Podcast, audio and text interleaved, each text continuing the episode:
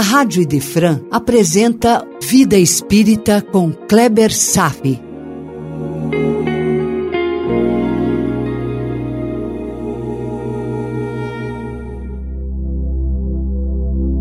Nosso Lar, capítulo 3, a oração coletiva, parte 4. E nesse encontro nós encerramos os estudos sobre o princípio material e o princípio inteligente. Também o aprender, significando despertar o que já existe dentro de nós. Vimos sobre a capacidade da matéria em traduzir o que pensa e sente o espírito. É por isso que André Luiz observou a chuva de pétalas na oração coletiva. É a matéria expressando o amor de todos no recinto, e mais aqueles que estavam presentes, porém não visíveis para a Assembleia eram espíritos muito elevados se manifestando pelas flores que eles materializavam. Então vamos dar mais alguma passada em nossos estudos do Livro dos Espíritos sobre o princípio inteligente. Vamos lá. Questão 24. Espírito é sinônimo de inteligência? Resposta: A inteligência é apenas um atributo essencial do espírito inteligência e espírito podem se confundir num princípio comum, de modo que para vocês parece ser a mesma coisa. É, de fato, as qualidades, os atributos da alma são inúmeros e todos parecem uma manifestação de inteligência. Mas a realidade é bem mais profunda. Segundo o psicanalista Carl Jung, os arquétipos os protótipos das qualidades humanas esperam pelo tempo para serem revelados e se expressarem no ser. Existem padrões e sentidos muito profundos, ainda em estado de latência, inertes, aguardando a estrada do tempo para despertar em toda a sua angelitude. Assim como na essência dos animais, ainda dormem as qualidades humanas que serão despertados ao longo dos milênios de sua caminhada. E assim como as qualidades animais dormem num torpor de sentidos e movimentos, na essência dos vegetais, e que serão despertados ao longo dos milhões de anos, experimentando ciclos intermináveis no seu contexto botânico. Meu irmão, na essência espiritual, vibra um acervo de faculdades ainda desconhecidas mas nem por isso significa que não existam. A alma, como nos ensinam os bons espíritos, foi criada com todos os atributos da perfeição, saído do sopro da perfeição maior. A isso já nos referimos se constituir da nossa perfectibilidade. Todos já nascemos perfeitos, bastando tempo e a vida despertar as qualidades inerentes ao nosso mundo interior. Você está vivendo seu dia a dia e nem imagina, nem sequer cogita de todos os tesouros que já possui e estão bem guardados no seu íntimo. Se somos deuses, como afirmou Jesus, o que estamos fazendo da nossa divindade interior?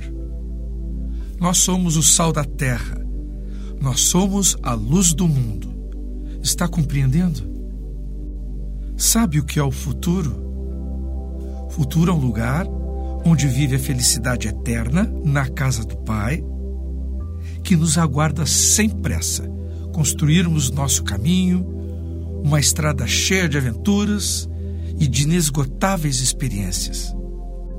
O futuro é o diamante que está escondido pela aparente barreira das rochas brutas do nosso coração. A matéria é serva do espírito em todos os ângulos da criação. Matéria é um instrumento do qual o princípio inteligente se serve como condição para o seu aprendizado. Mas insisto para que fique muito claro: espírito é espírito, matéria é matéria. São princípios absolutamente distintos um do outro.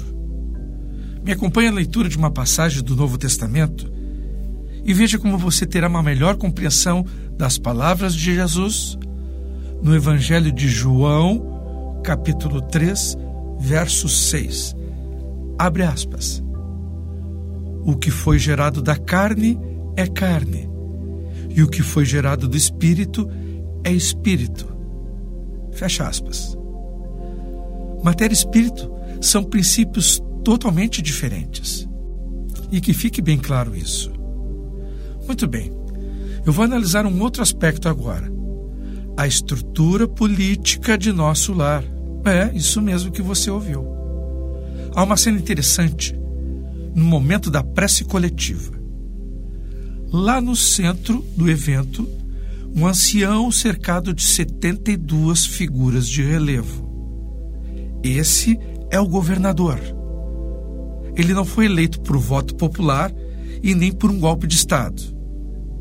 Lá na espiritualidade, a situação que vigora é outra. Agora, estamos diante de uma hierarquia ditada pela meritocracia e não pela democracia. Quem administra a cidade tem ascendência moral e intelectual sobre todos os outros cidadãos. E a população reconhece essas qualificações não pelo motivo de que espíritos tenham currículos descritivos. Não é isso, como acontece aqui. Os valores morais e as acumuladas experiências vividas ficam impressas no perispírito. Não há como esconder pensamentos e intenções por trás das máscaras da hipocrisia, como normalmente acontece por aqui, não é verdade?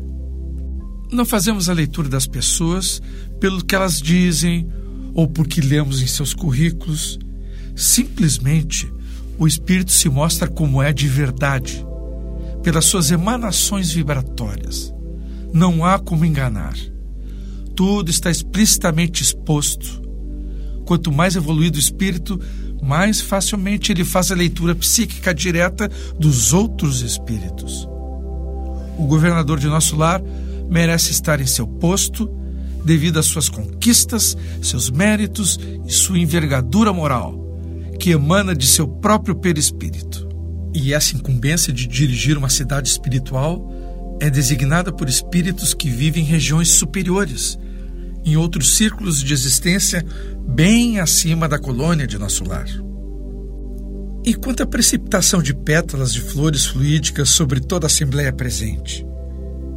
pétalas que se diluíam ao tocar nos espíritos, transmitindo uma sensação de bem-estar.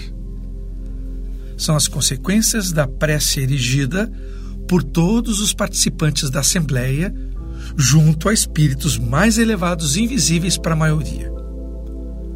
Aquele momento se faz a materialização da emanação mental dessa coletividade. Mas cabe um adendo aqui.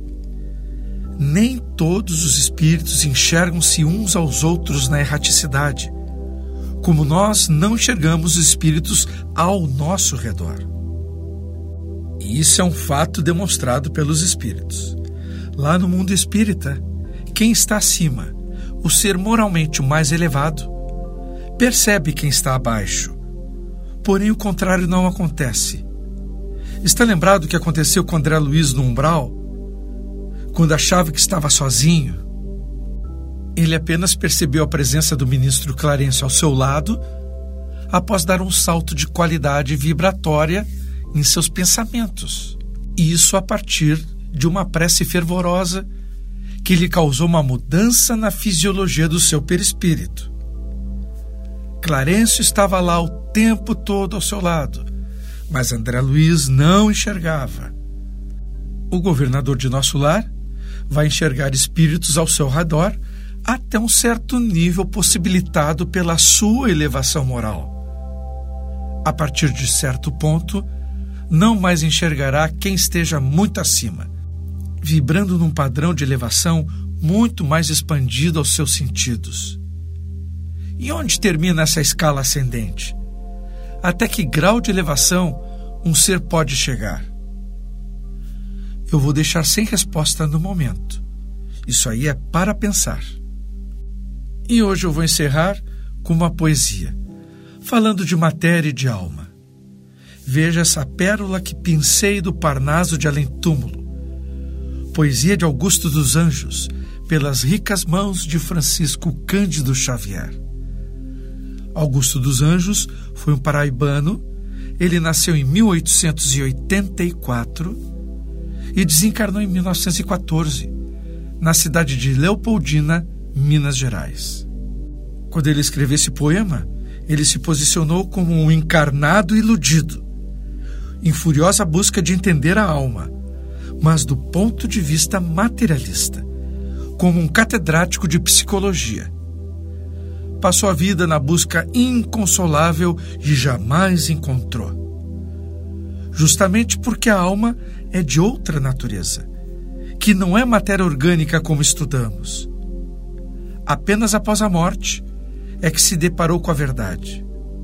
Então, de Augusto dos Anjos, o poema Alma nos combates ciclópicos titânicos que eu às vezes na Terra empreendia, nos vastos campos da psicologia, buscava as almas, seres inorgânicos. Nas lágrimas, nos risos e nos pânicos, nos distúrbios sutis da hipocondria, nas defectividades da estesia, nos instintos soezes e tirânicos.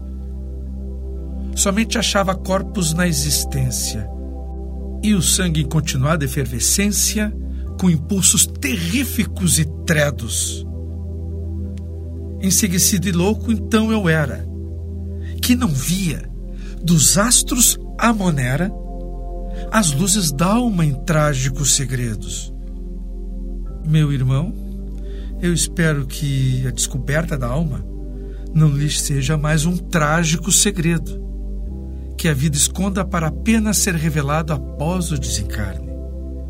Descubra a alma agora mesmo. Por hoje era isto.